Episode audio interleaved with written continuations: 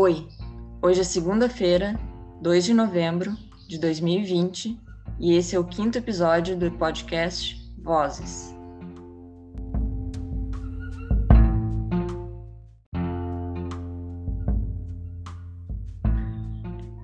Oi, eu me chamo Daniele e hoje com a Ivana e o Matheus vamos falar sobre o currículo Lattes.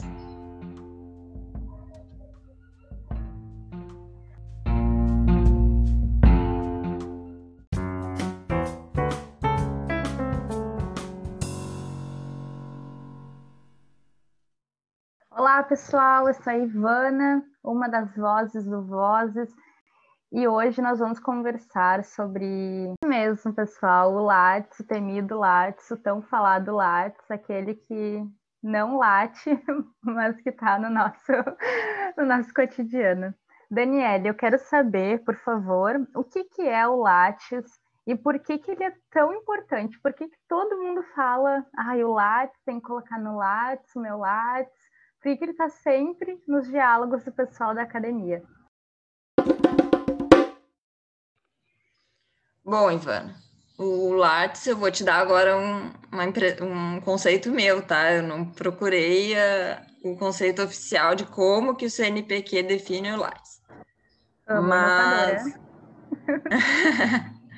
Mas o Lattes, ele... Uh, bom, o Lattes, ele, ele seria um currículo oficial uh, administrado pela CNPq, Bom, o Lattes ele é um, ele seria um currículo oficial administrado pela CNPq para os pesquisadores brasileiros ou estrangeiros que trabalhem no Brasil ou que tenham algum tipo de vínculo com o Brasil, né?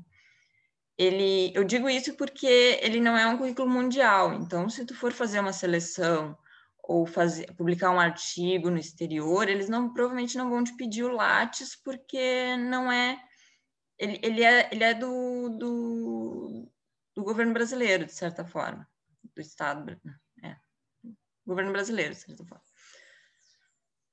Uh, ali no Lattes, tu vai colocar toda a tua trajetória, de certa forma, acadêmica e profissional. Claro que a profissional tu não vai colocar, por exemplo, uh, na profissional, é claro, ele não é um currículo como que tu vai mandar para um, para uma vaga de, de trabalho. Ele vai ser um currículo onde tu vai colocar a tua experiência profissional geralmente vinculada à tua vida acadêmica, né? Então, uh, e, de, e isso porque, bom, geralmente no Lattes tu tem a tua formação, a tua atuação, uh, os projetos, produções e eventos e outras informações que deem conta de quem tu é enquanto um pesquisador, né? É importante ter sempre atualizado né, o, o currículo Lattes, porque a verdade é que tu nunca sabe quanto vai precisar dele. E se tu for acumulando muitas atividades acadêmicas e sem atualizar o Lattes, quando tiver que atualizar o Lattes, vai ser muita coisa e vai e pode pode acabar te perdendo.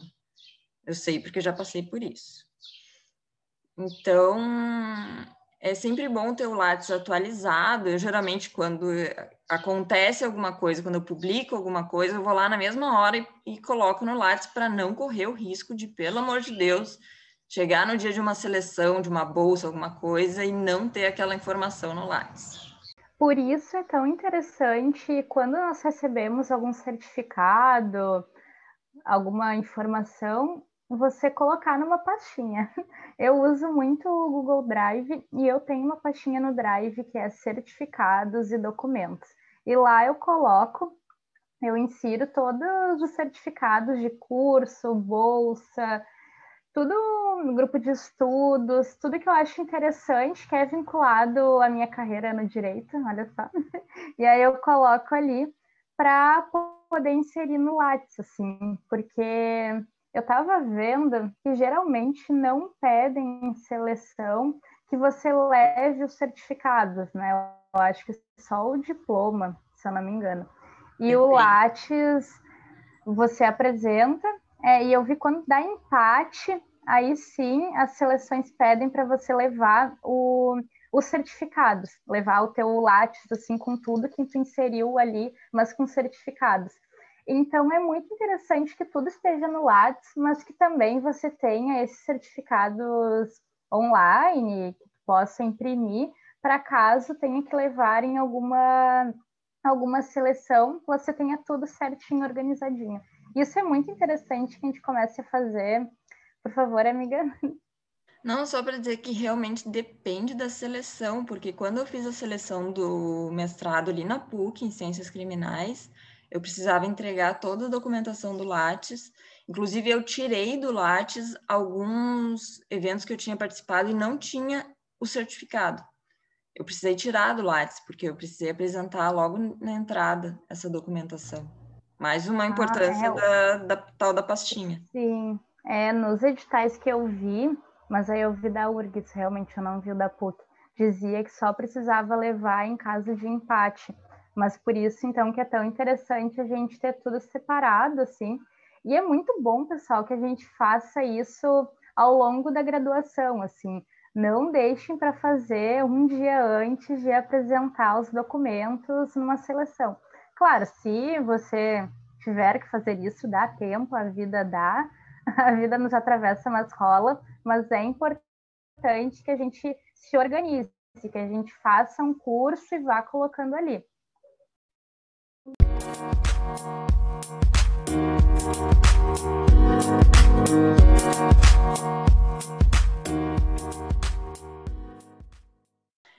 Tu, Matheus, como é que tu organiza o teu Lattes, teus certificados? Também tem uma pastinha? Uh, oi, Daniele. Oi, Ivana. Bom, eu, eu não tenho, assim, um método para... Eu nunca pensei, assim, em, em criar uma, uma pasta para para juntar os, os certificados as, uh, de apresentações, de, uh, de apresentação de trabalhos, de uh, presença como ouvinte em eventos, de, de artigos publicados. Mas é bem interessante a ideia. Talvez eu comece a, a usá-la, porque facilita bastante. Às vezes Várias vezes, na verdade, eu já fui tentar atualizar o Lattes e não achei os certificados, tive dificuldade para localizar, e aí tem que entrar em contato com a organização, que às vezes é uma organização provisória, né, só durante o evento, e depois que acaba o evento já não tem mais um contato assim tão uh, eficaz e tu fica naquela demora.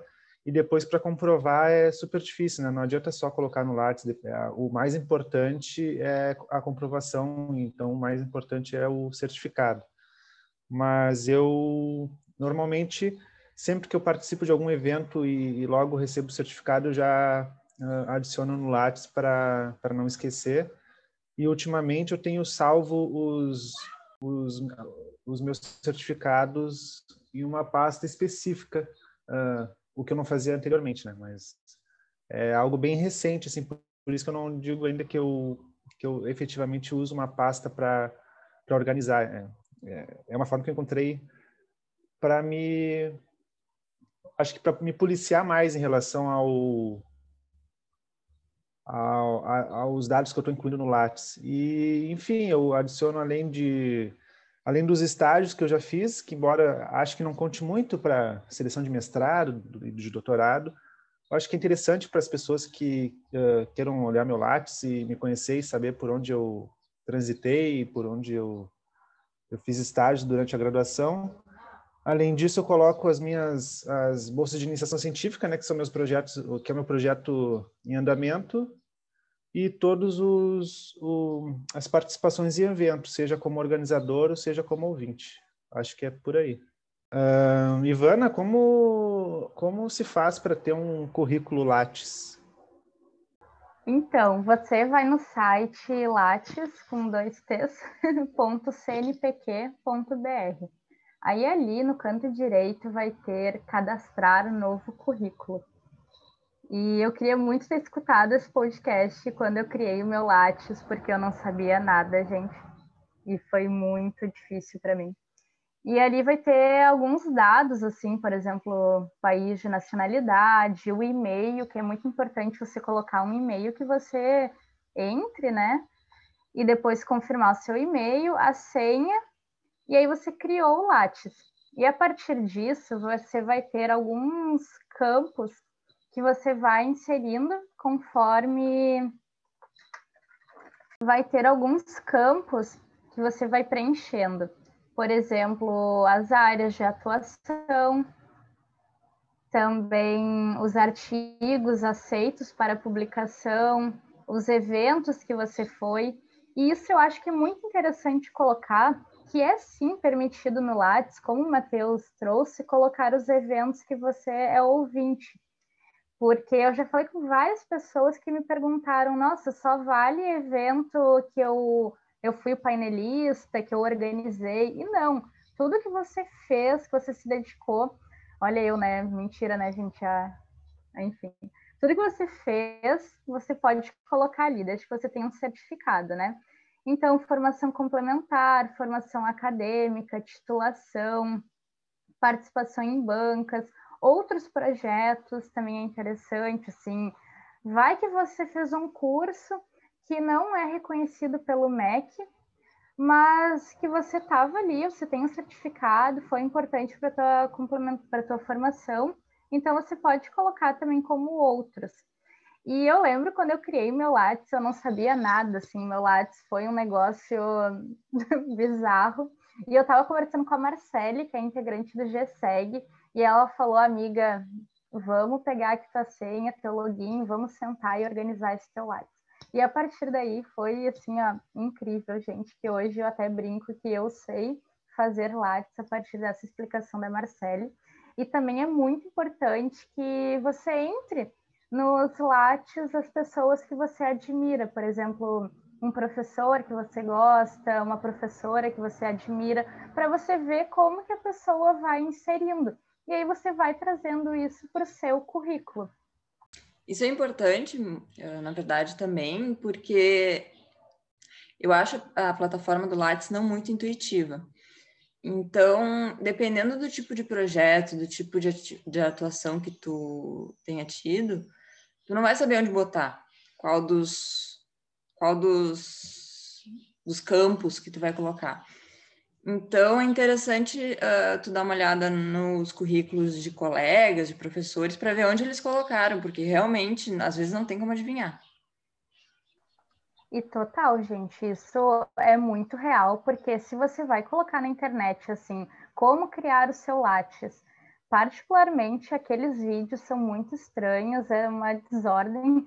Eu nunca consegui me organizar a partir daqueles vídeos. Então, para mim, o que ajudou muito, primeiro, foi a generosidade da Marcele, de sentar comigo e ver o currículo, e também de olhar, assim, 30 currículos de professores, de pessoas que eu, que eu sei que são reconhecidas na academia, e também de olhar perfis de professores e pessoas que eu sei que são reconhecidas na academia. Então, ver o que, que ele coloca ali, o que, que eu posso adaptar para o meu currículo, foi o que deu muito certo para mim. Legal isso, Ivana, de ver o que, que professor, as professores e professoras com que tenham algum tipo de contato contigo, que tu te uh, tenha, tenha a necessidade de se aproximar. É, e aí vai a minha pergunta para ti: uh, quando criar o Lattes? Qual a importância de se ter um Lattes? Mateus, eu penso que é muito importante, desde o começo da graduação, você criar um Lattes, mas também quem já está no meio e no final e ainda não tem Lattes, não precisa se desesperar, porque a gente pode criar a qualquer momento. E quando você vai participar de alguma seleção de bolsa de iniciação científica, geralmente é obrigatório ter o Lattes. Então, é esse momento, é nesse momento que as pessoas criam o Lattes. Foi quando eu criei, porque antes realmente eu achava que era um negócio uh, fora do meu meio e que eu nunca ia ter, porque nunca ia estar ali naquele, naquele campo mesmo. Mas penso que a qualquer momento é importante criar o Lattes. O Lattes é uma ferramenta ótima. É maravilhoso você se familiarizar e entrar, por exemplo, por exemplo, no Lattes do Siddhartha Ribeiro, tipo, ver as pessoas no Roda Viva e lá no Lattes delas para ver o que, que elas pesquisam e tal. Isso é algo muito interessante, super divertido e recomendo muito. Assim como pesquisar jurisprudências no TJ com, com termos engraçados, também recomendo.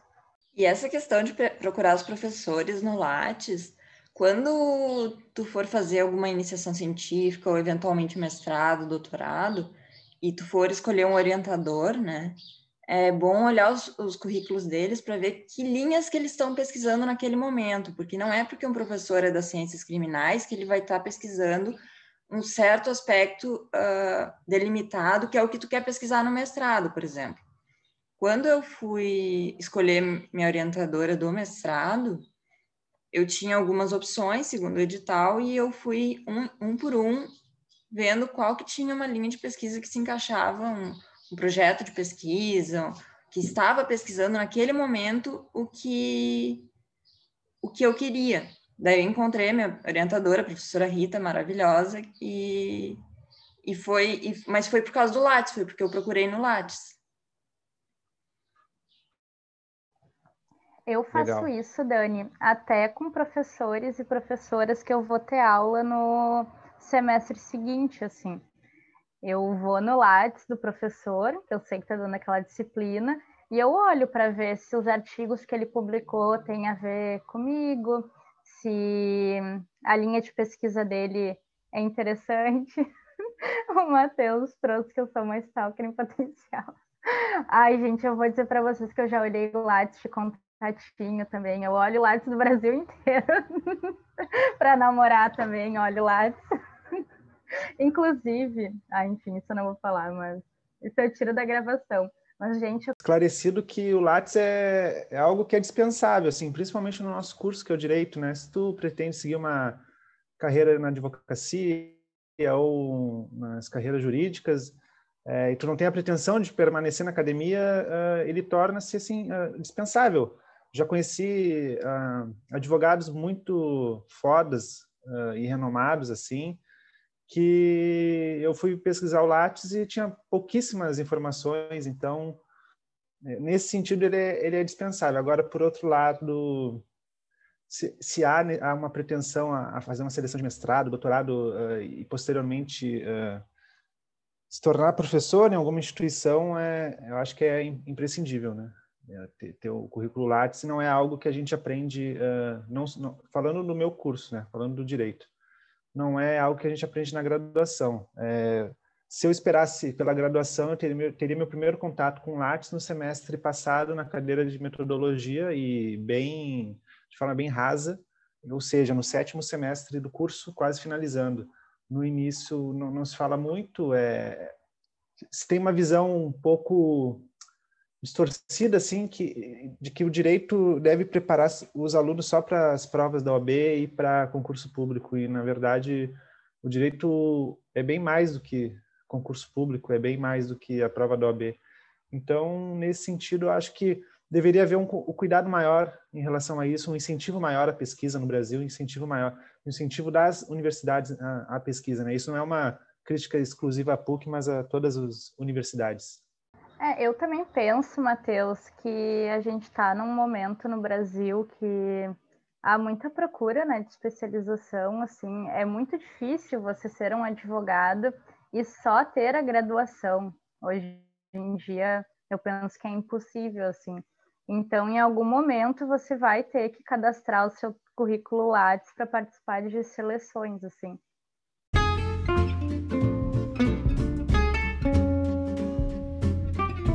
Bom, gente, isso é um pouco do que a gente tem para falar do Lattes e só para lembrar a todos e todas vocês que, por favor, só coloquem informações relevantes e verdadeiras no Lattes. Não vamos inventar coisas, não vamos mentir. Isso pode dar problema, não se esqueçam. Exato. É, um dia tu um dia tu é estudante, outro dia tu é nomeado a ministro do STF, tu tem que comprovar as informações do, do Lattes, né? Ou é, ministro cuidado. da Educação, né? Fica feio. Vai é. virar meme. Alguém vai descobrir. Exato. A Maria Lattes vai estar ali, gente. Bom, então é isso, gente. Um beijo, até o próximo episódio.